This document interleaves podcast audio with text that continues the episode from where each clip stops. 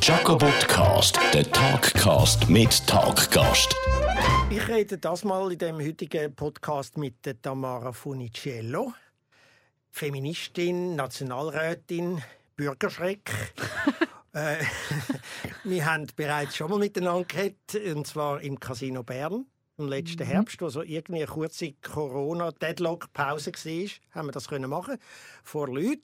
Und wir haben hier, glaube ich, herausgefunden, dass wir uns nicht so gänzlich unsympathisch sind. Ja, das kann man so genau, sagen. Genau, Und darum habe ich gefunden, du, die Tamara, die, mit der muss ich nochmal reden. Mindestens noch einmal. Und das ist an diesem Podcast. Wir sind hier in Zürich im Studio vom Radio 24. Du hast es, glaube ich, gerade verbinden mit einem Termin, oder?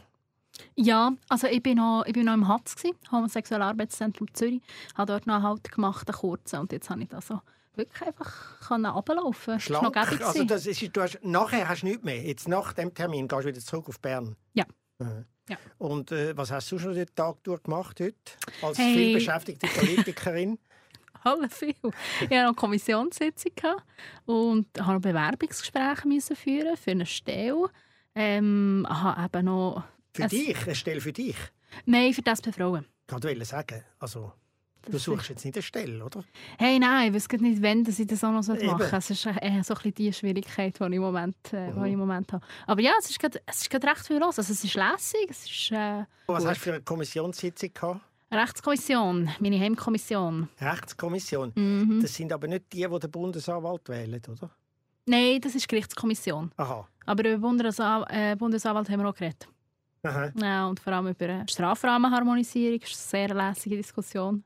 Wir haben jetzt acht Stunden lang diskutiert, wir sind noch nicht einmal in der Hälfte. Also, es geht oh sicher noch einen Moment. Und äh, das ist, also, da musst du dich grausam vorbereiten und sehr viel lesen und alles, oder? Da musst du dich total updaten. Ja, vor allem, wo ich bin ja eine der wenigen Nicht-JuristInnen was glaube der Kommission grundsätzlich gut tut, muss ich ehrlich sagen, weil ich das Gefühl habe, Juristinnen sie kleben so an diesen Gesetzestexten und sagen dann so Sachen wie, das können wir nicht ändern, weil das steht im Gesetz. Und dann so, du bist Politikerin, du kannst es ändern. Das nennt man Gewaltenteilung und das finden ja. wir gut. Ihr seid ja eigentlich da, um gewisse Sachen zu ändern. Absolut. Aha. Aber es ist, aber es ist aber lustig, wenn man auch so in die, in die Spirale kommt und dann komme ich mit meinem sehr bescheidenen juristischen Wissen und sage ich so, das, das mag stimmen, aber das Ziel ist doch einfach das. Können wir uns nicht einigen, dass wir das wollen? Und dann stimmen wir das echt rein. Und es funktioniert aber erstaunlich gut. Also ich finde es eine sehr angenehme Kommission, muss ich sagen. Es ist schon eine sehr gute äh, Kultur rum. Also es wird sehr viel auch geredet und Lösungen gesucht. Finde ich sehr angenehm. Aber eben, ich bin einer der wenigen Nicht-Juristinnen. Es hat auch so Situationen, wo ich denke, hm, jetzt weiß ich nicht genau, wie das läuft. Hast du ehrlich gesagt auch schon bei so einem Punkt mitgeredet und tief in meiner hast du gewusst, ich habe eigentlich nicht viel Ahnung davon, aber ich rede jetzt doch ein bisschen mit. Nein, das will ich nie machen. Nein, ich bin, top, ich bin immer top vorbereitet. Ich bin die, ich bin die so muss ich auch nicht sagen, ich glaube, es ist so eine, so eine Frauenkrankheit. Nein, ich habe... Ich habe Musterschüler, bisschen. Der Roger Norman sagt, ich sei eine Streberin. ich, mal so, ich nehme es mal als Kompliment. Ich weiß nicht, ob er das Kompliment meint. Aber ich es als Kompliment. Nein, in dem, wenn das das ausdrückt, dass du es genau nimmst bei der Politik und bei der Kommission, ist das ein Kompliment, würde ich jetzt mal sagen. Aber hast du die Kommission eigentlich können auswählen oder wie wird das, wie wird das verteilt? Ähm, das ist eine schwierige Sache, wo es ja in unserer Fraktion hat jetzt für jeden mindestens einen Kommissionssitz, zum Teil sogar zwei äh, Kommissionssitze, aber es gibt natürlich solche, die begehrter sind als andere. Ich muss sagen, ich bin sehr zufrieden mit der Rechtskommission. Es sind sehr viele von meinen Themen halt drin, also die ganze Bereich von der Gewalt an Frauen, zum Beispiel geschlechtsspezifische Gewalt ist dort drin, äh, LGBT-Themen sind alle drin, Mietrecht ist drin. Das sind halt schon Sachen, die mir näher liegen in diesem Sinn. Also mhm. von dem her, ich bin jetzt sehr zufrieden mit meiner Kommission geht nicht immer allen gleich. Und du hast das Gefühl, du kannst dich dort ein durchsetzen, du kommst mit deinen Anliegen dort weiter oder, äh, oder stoßt auf Widerstand? So wie man wahrscheinlich kommt aus linke Politikerinnen im bürgerlichen Land. Und aber also, viele Bürgerliche werden ein bisschen Angst haben vor dir, oder? Hoffentlich. Ähm, ich habe ja gesagt, Bürgerschreck. Ja, es ist einfach, weißt, wenn es so die Mehrzahl ist, dann das ist eine gebige, ist eine gebige Ausgangslage. Hey, ich probiere mich schon zu durchzusetzen. Also, das ist ganz klar. Ich meine, es ist immer eine Frage von den äh, Machtverhältnissen, aber also, man, man kann Sachen bewegen, man probiert sie zu bewegen. Logischerweise in, in, auch in, immer innerhalb von einem bürgerlichen äh, Parlament. Also das ist halt... Ich, ich, glaube, ich glaube sehr fest daran, dass man Sachen vor allem dann kann bewegen als Linke in einer Gesellschaft, wenn du Druck von der Straße hast, der dich unterstützen. Ab dem Moment kannst du irgendwie etwas bewegen. Und ich glaube, ab dem Moment, wo meine Position nicht mehr Minderheit ist, ist sie wahrscheinlich nicht besonders links. Mhm. Also von dem her. Also da holst du wieder Neues von der Straße in dem Fall. Ja, auf dem linken Rand. Ja, ja. Und ich meine, das ist, das, das ist am Schluss das Ziel. Seit wann bist du jetzt eigentlich im Rat? Seit anderthalb Jahren? Ja, jetzt ist es anderthalb Jahre. Anderthalb Jahre. Äh, hast du irgendwie das Gefühl, dass sich etwas mit dir verändert hat in dieser Zeit? Wie du Probleme angehst, wie du debattierst, wie du in der Öffentlichkeit handelst? Ist ein schwierig zu sagen von mir aus. müsste auch fast andere Leute fragen. Was ich klar merke, ist, dass schon, es gibt halt schon eine Logik, wo das Parlament drinnen also nach, nach dem, was das Parlament handelt. Und man muss manchmal ein bisschen aufpassen, dass man nicht völlig der Logik verfällt, sondern es schafft, wie einen Schritt zurück zu zu schauen, was machen wir jetzt gerade und dann das grosse Ganze anzuschauen, gerade aus einer linken Sicht, oder wo wir kämpfen in diesen Kommissionen für kleine Verbesserungen. Und das mögen ganz kleine Sachen sein. Und dann muss man wieder Kraft haben, nachdem dass man das Baby irgendwie ein Jahr lang ähm, betreut hat und gekämpft hat für einen kleinsten Schritt. Wenn es dann auf die Schlussabstimmung zugeht, kann einen Schritt zurück zu machen, das anzuschauen und zu sagen, können wir jetzt dem zustimmen oder nicht. Und das ist manchmal recht hart, wo dann musst du sagen, ich habe zwar gekämpft, und habe gut geschafft und trotzdem ist es nicht das, was wir wollen. Und dementsprechend müssen wir es dann auch ablehnen. Und manchmal kann es dann einfach zu wenig sein und dann lehnst du es ab, obwohl du mitgeschafft hast. Ja, und das ist manchmal mhm. einfach auch notwendig. Klar. Weil, also in dem Moment, also in dem Moment, wo einfach das, was nicht durchkommt, dann überlasse ich den Post irgendjemandem anderes. ich glaube, das kann ich dann, also habe ich anders tun. Aber es ist äh, eine schwierige Ausgangslage, schon eine schwierige, sehr schwierige Reibungspunkte, wo ich halt, ich komme halt wirklich aus dem Aktivismus raus und ich fühle mich schon mehr daheim im Aktivismus als in dieser, in, Parlamentar in dieser parlamentarischen Logik. Aber ich, meine, ich merke dann wirklich, dass mich die parlamentarische Logik so reinzieht und dann so wieder zurückzukommen und auch mit anderen Aktivisten wieder darüber zu reden, die ganz an einem anderen Punkt sind, wo sie dann sagen, hey, wir brauchen Elternurlaub oder mit zwei, zwei Wochen Vaterschaftsurlaub alle mega abgefeiert, aber eigentlich sind zwei Wochen Vaterschaftsurlaub nichts, also wirklich nichts. Und dann sagen wir so, ja, wir könnten irgendwie keine Initiative lancieren und könnten über und dann geht es zu Märten los und jetzt reden wir von irgendwie, sagen wir 20, 24 Wochen, vielleicht auch nur 18 Wochen. Und dann kommt jemand auf der Straße und sagt so, 54 Wochen, das ist das Einzige, was richtig ist. Und ich stimme ja ihm zu, aber irgendwie es wird dann schwierig, das irgendwie aber durchzubringen. Aber dann musst du den Leuten, die du eigentlich zustimmst, eigentlich deiner eigenen Szene hin und wieder beibringen, äh, wenn man Schritt für Schritt vorwärts kommt, oder? Ich glaube, in dem Moment, wo ich ihnen probiere beizubringen, dass ihre Kritik unberechtigt ist, dann ziehe ich mich zurück. Weil ich finde, genau die Kritik ist so wichtig. Das stimmt, aber ich, nicht, ich meine nicht, dass du ihnen erklären Kritik ist unberechtigt. Du mhm. kannst ihnen ja sagen, ich habe das gleiche Ziel, aber wie man es erreicht, ist eine strategische und taktische Sache. Ja, aber ich finde, das ist eben ein bisschen, ist ein bisschen billig. Ist es ist ein bisschen, ja, voll. Ich habe genau, als so. ich es jetzt gesagt habe, habe ich gedacht, wow, ich töne wie ein Politiker. Ja, und man ja. muss allen aufpassen. Ich meine, ich bin noch vor kurzem die, die gesagt hat, das ist alles nichts, was ihr dort macht. Und jetzt hocke ich da und denke so, ja, aber das ist eben schon etwas, was ich mache. Und das sind halt so die zwei unterschiedlichen Sichtweisen. Gut, ein bisschen lehren ist ja auch nicht so schlecht, oder? Ja, es geht, glaube ich, nicht einmal um das Lehren. Es geht wirklich nicht, um die unterschiedlichen Rollen, die man hat. Aha. Und ich glaube, sie bedingen sich gegenseitig. Du brauchst beide. Aber ich, ich habe wirklich geschworen, dass ich nie wieder herhocken und sagen, der versteht das nicht richtig, das ist das politische mhm. System, wenn das sind die Mehrheiten, die Wenn ihr wisst, wie viele Sitzungen das ich hatte. Ja, so fest haben wir gekämpft. Und da bei diesem Paragraph da haben wir irgendwo so ein bisschen, ja, stimmt ja, ja aber... dann bist du dann endgültig angekommen im Parlamentarismus. ja, für den Moment. Ja, aber du hast doch jetzt so im Parlament, hast doch jetzt auch mit diesen Leuten zu tun, wo du früher ziemlich harsch wahrscheinlich gefeitet hast mit ihnen. Also Leute, die dir jetzt ziemlich weit wegstehen politisch. Mhm.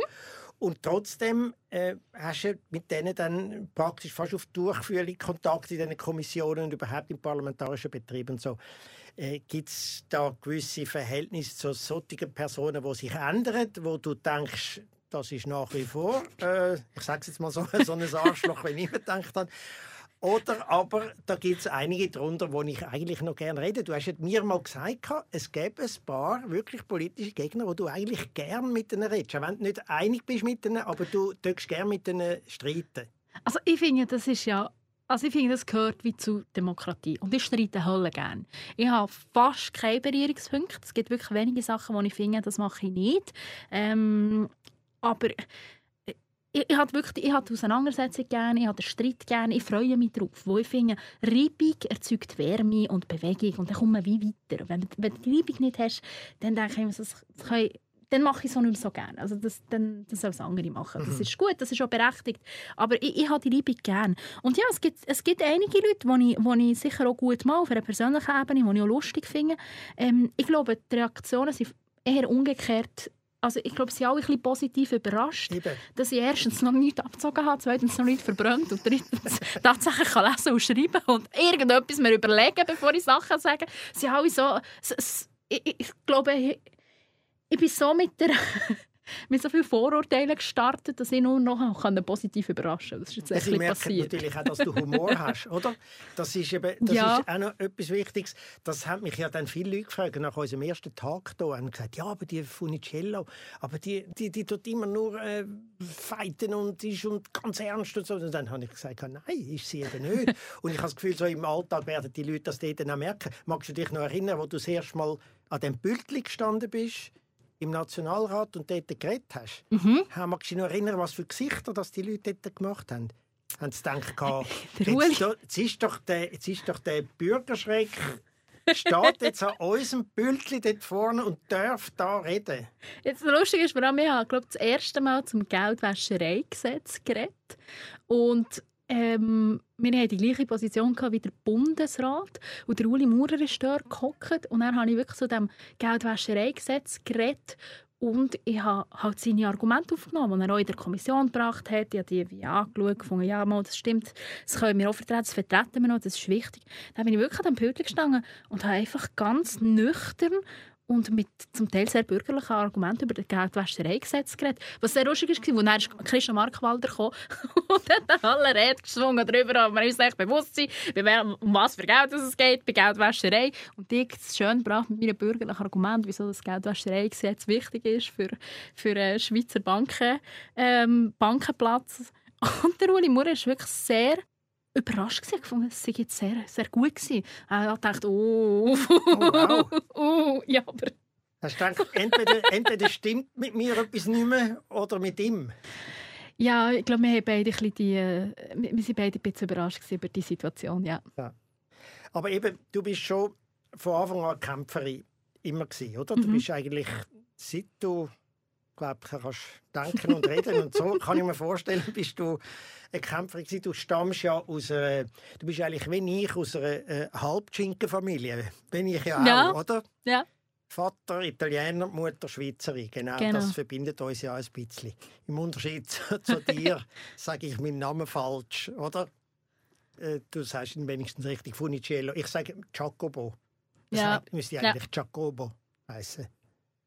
Ja, je nach, je nach Region. Je, je nach Region. Ja, Jacobo mit zwei 1C, 2B. Ja. Ich schäme mich immer ein bisschen, wenn ich mit Italienern rede. ich, ich würde jetzt Jacobo sagen. sagen. Echt? Ja, Jacobo. Das ist wahrscheinlich so ein leicht äh, sardinischer Einschlag. Ja, es kann sein, dass wir dort. Du bist ja dort, äh, mm. du bist ja in Bern geboren und dann sind ihr aber mit deinem Vater und deiner Mutter sind auf Sardinien gezogen. Genau. Und haben dort eigentlich so ein bisschen Back to the Nature oder eine Art gemacht, oder? Ist das, ja, das ja, ja, das kann man schon so sagen. Also wir haben wirklich dort äh, sehr weit weg von allem äh, gewohnt, auf einem kleinen, kleinen Stück Land mit Tierli und mein Vater ist äh, Schuhmacher, hat eine Schuhmacherei gehabt, hat dort äh, ja, Schuhe gemacht. Und wie lange ist das? Wie alt bist du? Gewesen? Ich war drei, als wir sind runtergegangen und zehn, als ich zurückgekommen Also ja, wir haben wirklich sieben Jahre dort äh, verbracht.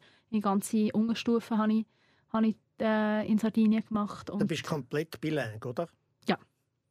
Das, ja, äh, definitiv, ja. Daheim, redest, wer redest du daheim? Äh, je nachdem, mit wem das ist. Ah, mit der Mutter Deutsch und mit dem Vater Italienisch. ja, genau. Ja. ja. genau. Eben, du hast ja mal etwas gesagt, ja, wenn, wenn du dort geblieben wärst, wärst du wahrscheinlich hättest einen sardinischen Schafhirt geheiratet. ja, aber es ist, also die Wahrscheinlichkeit ist recht groß. Ich meine, meine Eltern haben halt schon nicht alle viel verdient. Äh, Im Gegenteil, es hat wirklich so knapp oder eben dem nicht knapp gelenkt. Und äh, Schule kostet. Also er musste auf Cagliari studieren, das ist die Hauptstadt. Wir hätten schon nur den Aufenthalt zahlen, wenn ich irgendwie keine Möglichkeit hatte. Das wäre einfach schlicht nicht und weg nicht drin gelegen. Also ja. hätten wir wirklich einfach nicht können, uns nicht können leisten Gut, aber das wäre was schwierig gewesen als Schafhirtin, kann ich mir dir nicht vorstellen. Das würde nie funktionieren. Du wirst, du wirst Schaf eben nicht hirten, du wirst es aufstacheln, um gegen dich rebellieren. Du, würdest Kampfschaf drauf machen. Aber ich könnte wie regieren über die Schafherde.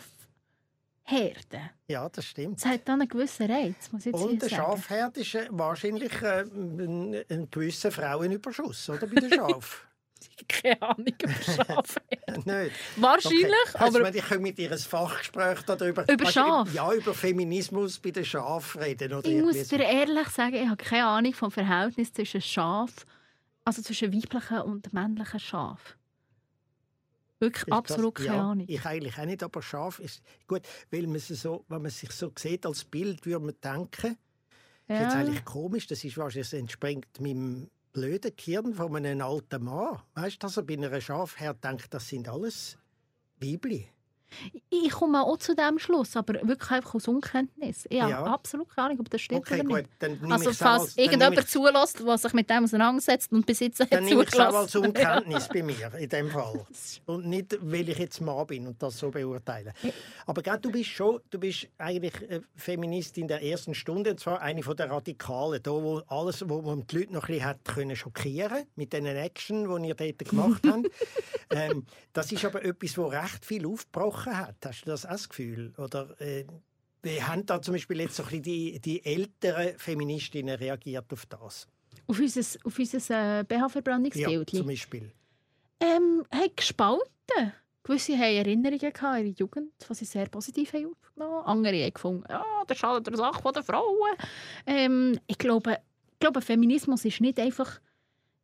Oder es gibt nicht einfach der Feminismus und so wenig gibt es einfach die Feministin, sondern mhm. ich glaube, es gibt unterschiedliche Strömungen, Herangehensweisen, Strategien. Das ist schon mega, das ist schon mega legitim.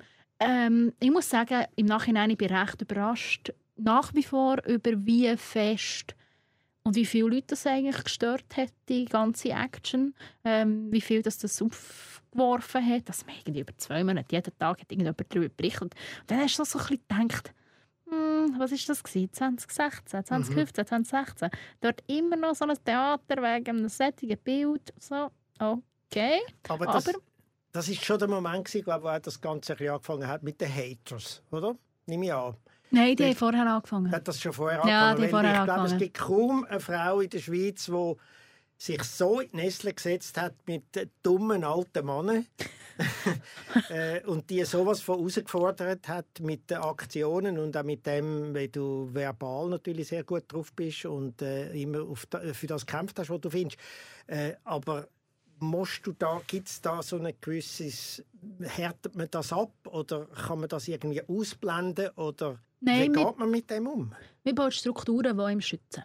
Das ist das, was ich gemacht Freundeskreis. habe. Freundeskreis, aber auch ganz also professionelle Strukturen. Also ich meine, ich war Userpräsidentin, als Userpräsidentin haben wir wirklich eine Praktikantin oder Praktikant gehabt, der dort sehr viel ähm, halt einfach um meine E-Mails zum Beispiel durchgegangen ist ähm, und dort Sachen herausgefiltert, wo ja voll, also alles, was irgendwie Gewaltandrohungen waren oder ähnliche Sachen, hat man einfach, einfach entfernt, gerade direkt angezeigt.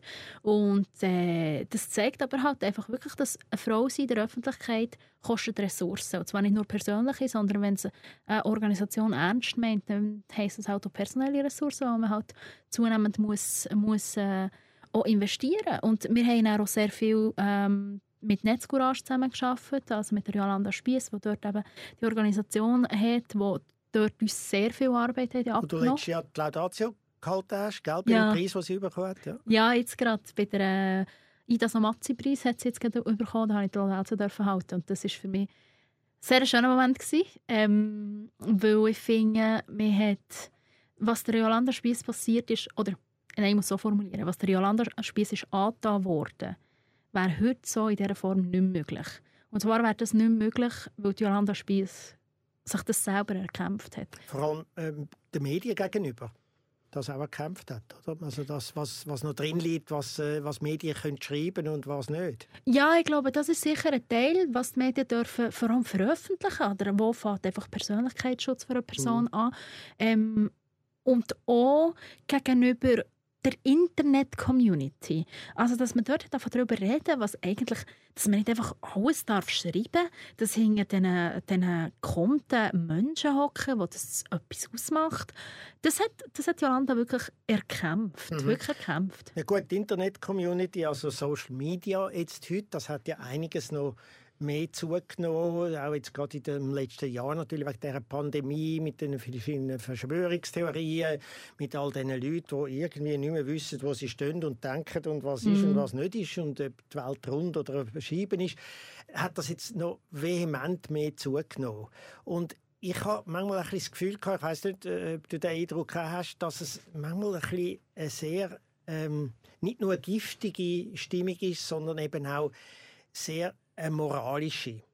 Also, dass sich sehr viele Leute zwar zu Recht über andere aufregen, aber irgendwie gerade mal einteilen, zum Beispiel bewertet das, was jemand sagt.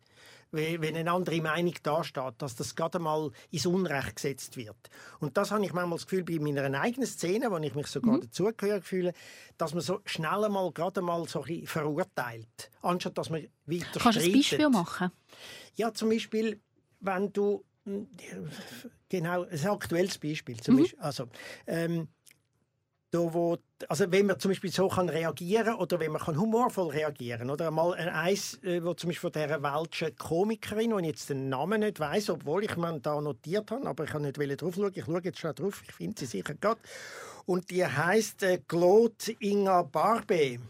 Die hat äh, ein Video gemacht. Das ist in der Romandie gewesen.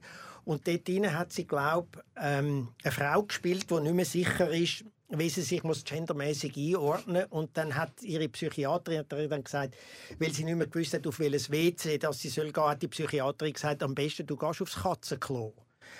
Und das kann man lustig finden oder nicht. Mhm. Aber es hat so eine wahnsinnige Empörung. Es sind gerade Aktivistinnen dort hingegangen zu ihren und haben gefunden, dass sie, äh, das will ich gerade noch kurz zitieren, extreme Gewaltausübung gegenüber Transgender und nicht-binären Personen. Der mhm. einzige Joke. Mhm. Und da denke ich dann manchmal, du, könnte man da jetzt nicht witziger und schärfer reagieren? Weil witziger werden nämlich auch schärfer.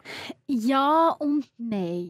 Ich glaube, wie dass eine Community auf etwas reagiert, ich habe mich wie nicht dafür, ihnen zu sagen, wie dass sie das sollen machen und mhm. wie nicht. Das finde ich noch, das find ich noch wichtig. Das meine ich aber nicht, dass du es ihnen sagst. Mhm. Aber du könntest doch auch zur Überlegung kommen, oh wow, die hätten können anders reagieren Soll ich mal noch ganz positive Beispiel ja. äh, erzählen? Ja. Äh, die Weltwoche hat doch titelt, dass äh, vegan dumm macht. Also die Veganer sind dumm. Gesehen, ja.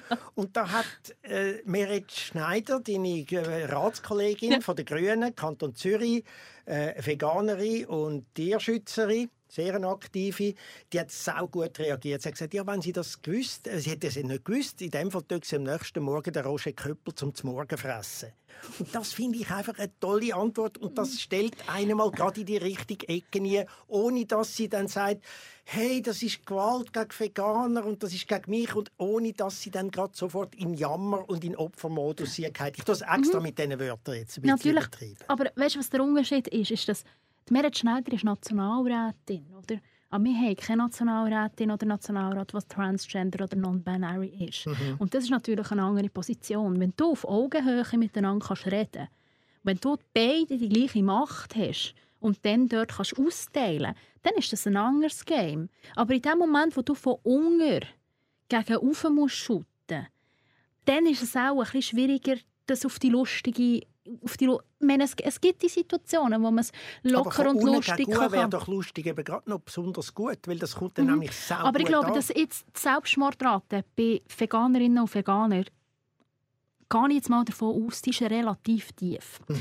Hingegen die Selbstmordrate bei Transgender und Non-Binary People ist recht hoch. Ja, das weiss ich. Und ich glaube, das ist so, es ist glaube nicht ich glaube, man muss jeden Fall, und darum habe ich auch nach dem Beispiel gefragt, oder? Weil ich glaube, man muss jeden Fall anschauen und sich das überlegen. Man kann das nicht einfach so über einen Kamm äh, scheren und dann sagen, so muss man das, so muss man vorgehen in einem Fall, wo man irgendwo eben, also wo einfach Sachen stehen, die schlicht einfach nicht stimmen oder wo halt man aus Übertretung hat empfunden. Ich glaube, man muss bei jedem von diesen, von Situationen ein bisschen anders, ein bisschen anders vorgehen.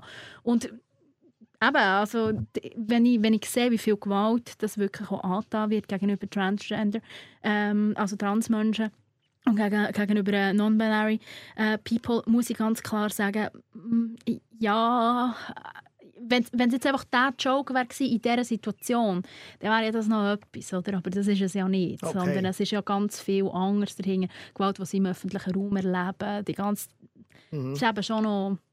Gut, ich, noch ein weiteres Beispiel, jetzt kommen wir mal weg so ein bisschen von der, von der Gender- Frage, äh, mhm. wo das stattgefunden hat, sondern jetzt mal, sagen wir mal, ja, die Reizfiguren, die es ja immer gibt, oder? Das gibt, äh, du bist eine Reizfigur oder immer noch, ich bin auf meine Art auch so eine gewesen. Äh, Staatskomiker, weißt, ich kann ich kann skandalöserweise ein Loh bekommen für zum Sendung machen, oder? Das ist so äh, frech. natürlich eine, ja, absolute Abzockung ah, von mir natürlich. Äh, so Reizfiguren, äh, die gibt es natürlich und es gibt sie natürlich auch zwischen links und rechts. Und äh, eine von der aktuellsten Reizfiguren ist jetzt der Markus Somm, der jetzt den Nebelspalter übernommen hat, wo, wenn ich das so sehe, wahrscheinlich wird ein bisschen Schiffbruch erlitten dort. Da kann man sich ein bisschen abwarten, mal schauen, was er dort äh, liefert. Jetzt ist aber letzte eine Karikatur dort veröffentlicht worden und zwar noch von der alten Redaktion, wo eigentlich eher eine linke Redaktion ist. Es ist eine Karikatur von einem deutschen Karikaturist, ein linker deutscher Karikaturist. Darauf sieht man so eine Ferienanlage irgendwo, glaube ich, in äh, Spanien und so ein fette deutsche Touristen, die im im Pool sind und hinten dran aus dem Zimmer raus schauen alles schwarze Flüchtlinge. Und der im Pool sagt, ja, wir können wenigstens einen Vorteil sagen, da, dass die Flüchtlinge da wenigstens wasserscheuch sagen. Und mit dem ist natürlich ein, auch vom Karikaturist gemeint worden, der ganze Massentourismus von diesen Leuten, die in die Regionen reisen und kein einziges mhm. Verständnis haben, was mit diesen Leuten dort, mit diesen Flüchtlingen passiert. Mhm. Oder? Und das ist sofort aufgefasst worden jetzt von meinen linken Freunden äh, in der Komikabteilung, äh, dass sie gesagt haben, das ist ja eine Nazi-Karikatur und das ist gegen die Flüchtlinge gerichtet. Und ich habe dann gedacht, ja, wir dürfen nicht immer nur den Rechten vorwerfen, sie müssen vielleicht manchmal bei Jokes um drei, drei Ecken herum können denken, um zu wissen, wie der Joke funktioniert, sondern manchmal müssen wir das sagen, wir unseren eigenen Leuten selber auch ein bisschen sagen. Also mhm. zuerst mal gerade eine grosse Aufregung, ohne genau anzuschauen. Und es kommt ja immer darauf an, wo wird welcher Witz wie in welchem Zusammenhang gemacht. Und gegen wen richtet er sich? Genau, genau. Was ist das Ziel der Satire? Mhm. Ja, Satire-Diskussion ist eine schwierige Diskussion. Weil ich finde, man muss dürfen können Kunst machen, aber Kunst muss halt auch damit leben, wenn man sie kritisiert. Oder? Das ist, ich glaube, das ist so ein Wachsen aneinander und da auch, auch eine Grenzen ausreizen. Und offensichtlich hat die, die Karikatur eine gewisse Diskussion aus, äh, ausgelöst. Und finde das noch auch nicht immer nur schlecht, oder? Weil wahrscheinlich wäre wenn, wenn die Aufregung nicht wäre, wäre wahrscheinlich die Karikatur einfach ignoriert worden und dann war es irgendeine Karikatur im Nebelspalter die halt einfach nicht vorbeigeht. Ich finde, ich finde, man muss das immer wieder aushandeln, ausrechnen und so weiter und man muss immer die Leute, die davon betroffen sind, die Frage ist ein bisschen, wie kommt das bei ihnen an? Vor allem, wenn es Leute sind, die strukturell diskriminiert werden und die strukturell äh, benachteiligt werden in unserer Gesellschaft, dann finde ich, ihre Stimme spielt in einer solchen, Rolle, äh, in einer solchen Diskussion eine grosse Rolle. Oder? Weil Du, das muss ja dir hm. nicht erklären. Du weißt es hundertmal besser als ich. Jokes macht man gegen oben und nicht unbedingt gegen unten. Ja, wobei manchmal macht man äh, Jokes auf gleicher Ebene. Mhm. Und das finde ich, das ist mir dann manchmal ein bisschen, äh, das vermisse ich manchmal ein bisschen. Mhm. Dass man manchmal auch die eigene Blase ein bisschen mal dran. Hast du dich nicht auch schon ja, aufgeregt logisch. bei den Leuten, die dir immer zustimmen und immer sagen, ja toll, alles, was du machst. Die Leute hat man natürlich, oder? Und du denkst dann manchmal, ja, aber jetzt... Mh, hm, das ist mir jetzt ein bisschen zu wenig, oder? Ja, und aber wie gesagt, weißt, ich, bin, ich bin nicht, äh, ich bin und das jemand, das letzte gegen... Beispiel gewesen, übrigens, oder? Ich hatte gedacht, mhm. das sind Leute, die sich aufgeregt haben, die eigentlich sonst am Drücker sind. Oder das sind die, die eigentlich schon die linke Satire machen, äh, wie wir ja alle linke Satire machen. Ja, aber dann muss also, aber ich, ich, ich tue dir wie nicht in deinen Job reinreden, das weißt du besser als ich. Ich, kann mir nicht, ich weiß nicht genau, wie eure, wie eure Community funktioniert, aber offensichtlich hat das etwas ausgelöst, wir haben jetzt das ausdiskutiert, ich weiß nicht, zu welchem, zu, welcher, äh, zu, zu welchem Schluss das dir kam, aber ich glaube, dass es, es gibt wirklich einfach einen Unterschied in dem Moment, wo, Gruppen, wo Gruppen vorkommen, die eben nicht auf Augenhöhe mit Anführungs- und Schlusszeichen vorkommen, dann, ist einfach, dann hat die ganze Sache einen anderen Ton. Und Völlig ich denke, richtig. was auch wichtig ist und was darum bin ich wirklich überzeugte Feministin, weil es ist wirklich schwierig.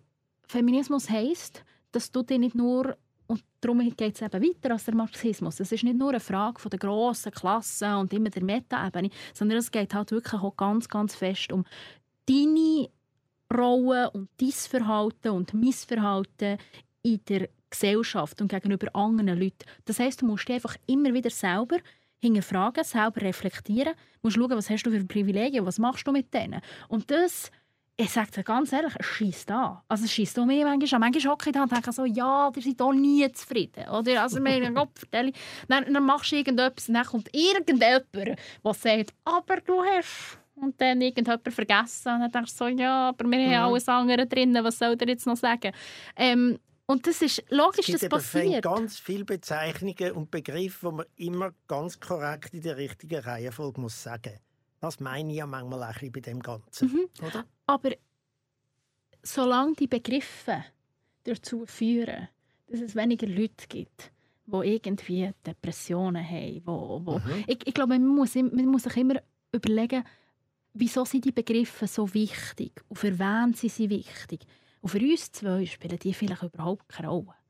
Aber für andere Leute sind die wahnsinnig wichtig. Und dass die diese Begriffe Stimmt. haben, dass die, die Identität haben, die sie sich damit können, äh, können, können identifizieren können, das ist so wichtig, gerade für junge Leute. Damit Stimmt, völlig einverstanden. Und das sind die Leute, die dann betroffen sind und das sind die, die gewisse Sachen nicht mehr vertragen und nicht mhm. mehr mhm. hinnehmen mhm. Alles klar. Dann gibt es aber ganz viele, die eben sagen, wo einfach Begrifflichkeit sehen und sagen, oh, das ist falsch, das ist falsch gesagt, obwohl sie nicht einmal direkt betroffen wären. Und die gibt es auf allen Ebenen. Mhm. Da meine ich jetzt nicht einfach nur im, im, auf dem Gendergebiet, oder, um, sondern die gibt es überall. Und dann manchmal, finde ich, sollte man, manchmal denke ich, man sollte manchmal ein bisschen mehr die eigene Blase und die eigene Volkschaft ein bisschen ärgern zwischendurch. Ich glaube, wenn ich, dir, wenn ich mit dir übereinstimme, ich meine, Sprache ist Macht, das wissen wir. Ja. Oder? Sprache ist Macht, das ja. ist etwas Wichtiges. Aber es ist ja nicht nur eine ideologische Diskussion, die ganze Sache, sondern es ist am Schluss des Tages eine materialistische Diskussion. Es ist, eine, also, eine Machtfrage. Es ist eine Machtfrage, genau. Also es geht am Schluss nicht nur um das Ideelle, es geht nicht, wirklich nicht nur um das, was irgendwie im Abstrakten stattfindet, sondern es geht am Schluss des Tages eben darum, wie viel werden denn welche Leute und wieso zahlt, welche Arbeit tut man zahlen und so weiter und so fort. Das sind sehr materielle Sachen.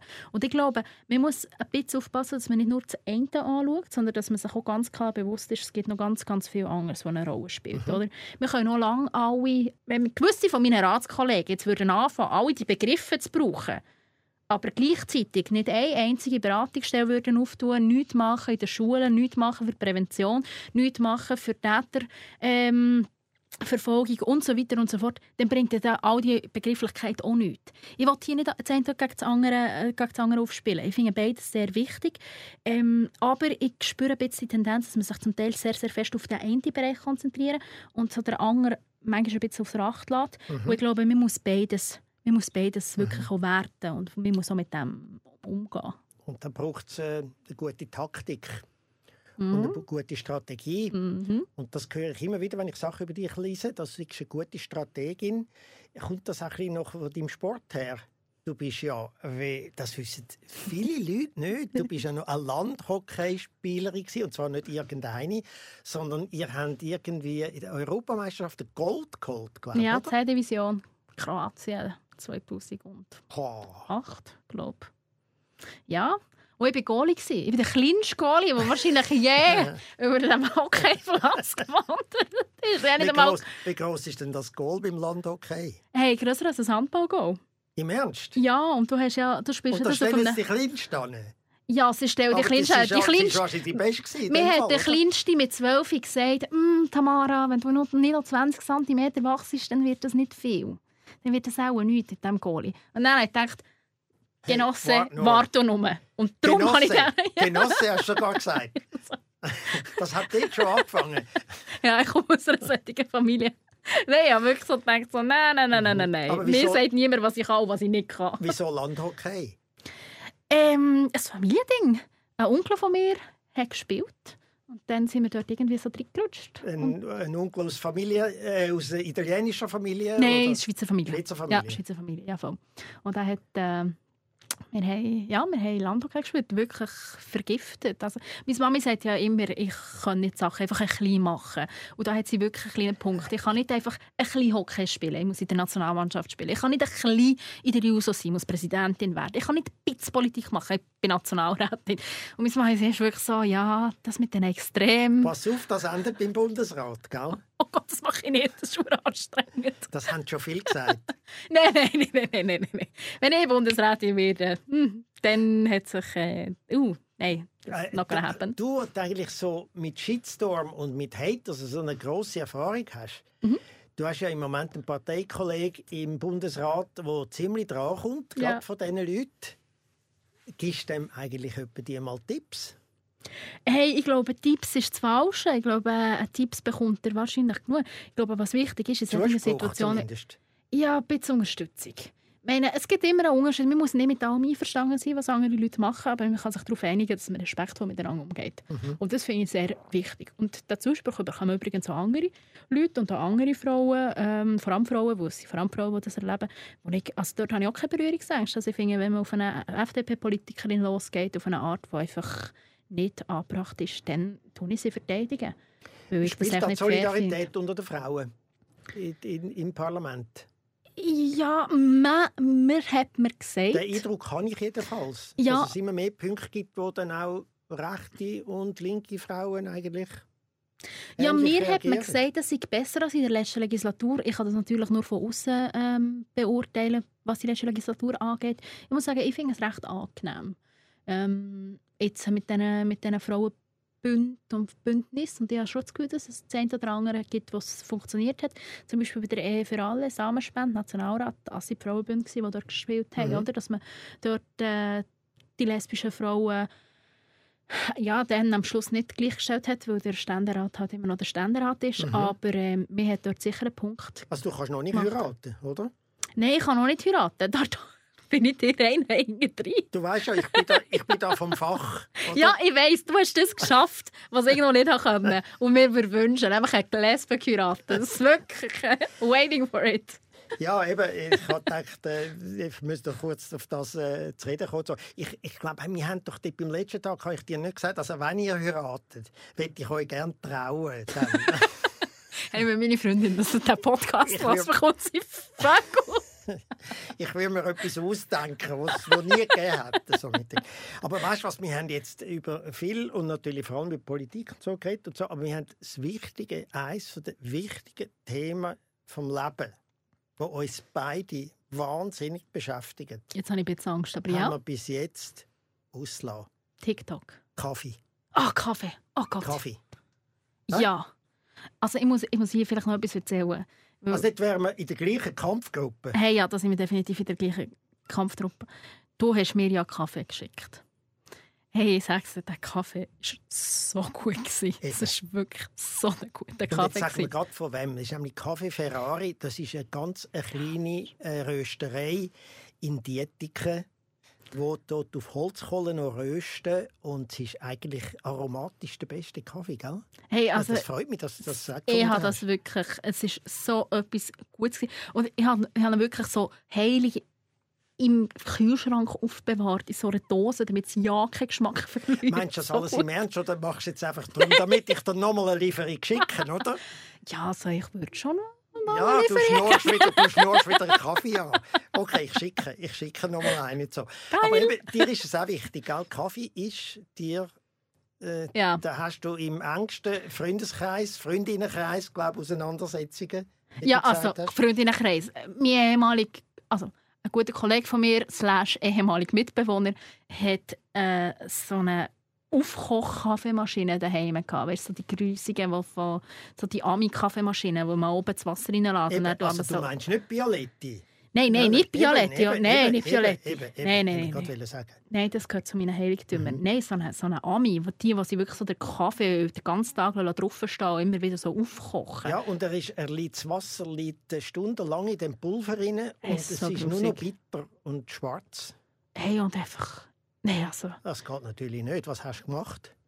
Hey, ich habe wirklich einen harten Kampf geführt gegen die Kaffeemaschine. Er ist jetzt ausgezogen. Oh, der Armsieg. Er ist unter Räder von der Tamara Funicello und zwar wegen dem Kaffee.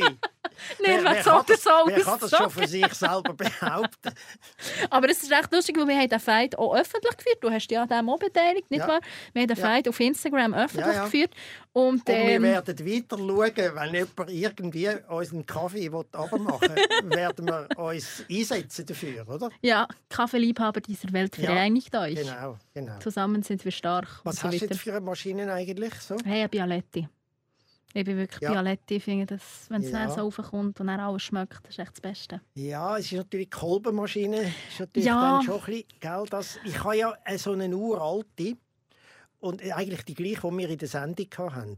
Das Hm, ist ein, ein Modell, das es eigentlich, nicht- das es eigentlich nicht mehr gibt. Das ist äh, Stahl, rein Stahl, eine uralte. Und ich habe sie wirklich direkt vorgestern müssen die ganze Heizgruppe unten Also das heißt, ich bin am Morgen, musst du dir das mal vorstellen, große, großes, große Katastrophe. Am Morgen ich stehe auf, ich stelle die Kaffeemaschine an und stelle gerade alles ab in der Wohnung.